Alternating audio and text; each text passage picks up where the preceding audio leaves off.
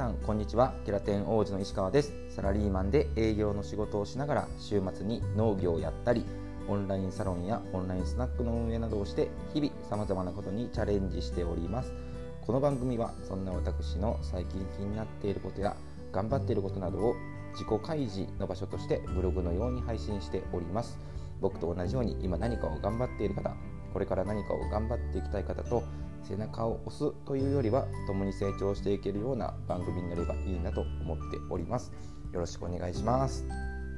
はい。ということでですね本日は5月の2日日曜日ですね。えー、皆さんこんにちは。のもうあまだおはようございますかね。今10時半朝の10時半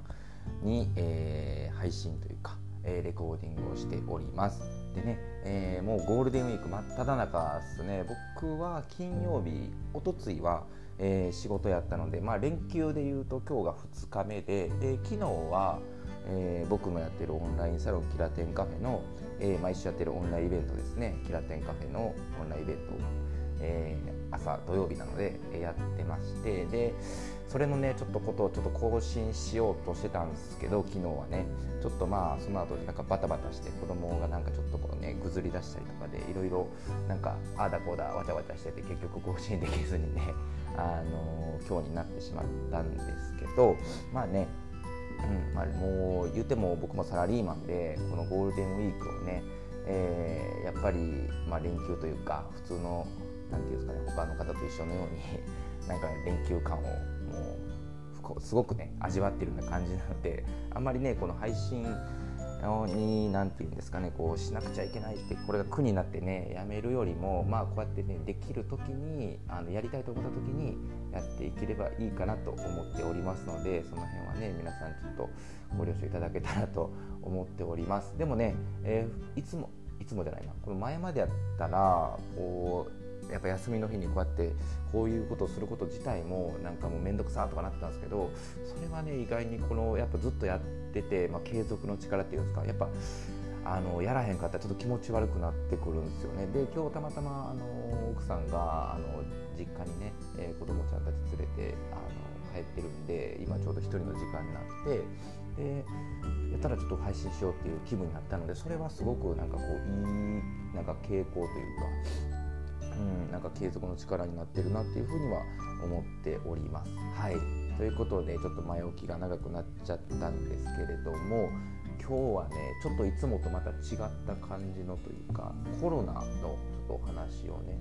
えー、ちょっとしようかなと思ったんです。うん、で昨日、えー、僕地元の友達とねリモート飲み会をしてたんですよ実は、うん、でそれも会うのすごく久しぶりで約束してたんですけど。で、えー、昨日は東京の友達が2人とあと兵庫の友達。でもともとは僕その地元、ね、京都府豊洲の地元の本当にずっと昔から仲のいい友達で。で、えー、連休になるとねまあまあ大型連休になるとこう京都に帰ってきてみんなでバーベキューしたりとか飲みに行ったりとかしてたんですけどさすがにこういった状況なのでね去年も結局1回年末に帰ってきたのかな。ちょっと忘れちゃったんですけどでもねもうそれ以外の大型連休はなんかねずっとこうぱりやめとくわとか帰省やめとくわっていうのでまあもちろん当たり前っ当たり前なんですけどでも何て言うんですかね、まあ、まだまだちょっと若気の至りというかねちょっとあんまりねこうバカばっかりなので僕もね はい。なのでまあそのノリというかそういった感じであのこうガーって帰ってくるのかなって思ってたんですけどねやっぱりその辺は皆さんこうかねあのちゃんと自粛してというか、うん、やってましたね去年は。で今回も、えーまあ、こういったね東京に関しては緊急事態宣言出てますし京都もでしょで兵庫やしもう昨日飲んだの今全員ねいる場所は違えど緊急事態宣言が出てるところに住んでる、ね、あの人間ばっかりなのでやっぱりリモートでね、まあ、もちろん帰省してきてないですし、まあ、リモートでねちょっと全然会えてないんでね飲もうかって言ってたんです。でその中の僕もねこれ身近で初めてなんですけどねその東京の友達の一人が、うん、コロナに実はなってしまった子やってね。もう今は治ってるんですけどあの一時期ねそうなってでいやいつぐらいだか3月ぐらいやったっすね、うん、で急に LINE でねみんなのグループ LINE で来てそうコロナになったみたいなこと聞いてジかって。言ってで僕身近で本当身近というかあの自分の周りでねその知り合いでいなかったんですよ。皆さんどうですかね。周りでおられる方はねもちろんあの大変な思いされてるかと思うんですけど僕もその初めてやったので、えー、どうどう大丈夫みたいな感じになってまああの幸いねそのあの友達は軽症だったので、まあ、入院とかねは至らなかったんですけどでもね昨日ちょっと初めてねそれ以来あの電話とか、まあ、昨日はテレビ電話でしゃべったの初めてやって、うん、で僕もね飲んでたんで ちょっとあんまり詳しくは覚えてないんですけど ね、でもなんかやっぱしんどいらしいですね、うん、熱も出たし38度超えたって言ってたかな、うん、でまあ熱に関しては数23日って言ってたと思うんやけどな、うん、ぐらいで収まってでもねやっぱりあのニュースとか報道でよくされている味覚がねなくなるらしいんですよね。これ怖いなと思って。でもその子も、えー、味覚がなくなってるっていう症状はやっぱももちろん自覚があるのでいやこれはほんまにやばいってなったらしくて、うん、でまあ検査して陽性だったんですけど。でもねなんか、まあ、これは人それぞれね、あのー、こう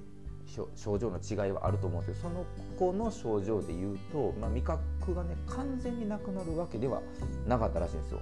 なんかねうすえっ、ー、とねだしの味言ったら関西ってだしをねよく使うんですけどだしの味がねわからないらしいんですよねだしうん。だから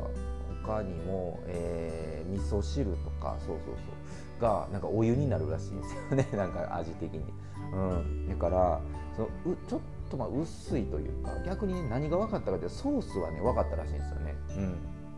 だからなんかこれちょっとマジかと思ってとんかつとか普通に食べたらしいんですよ。なんかしんどいにもかかわらずね。そのとんかつ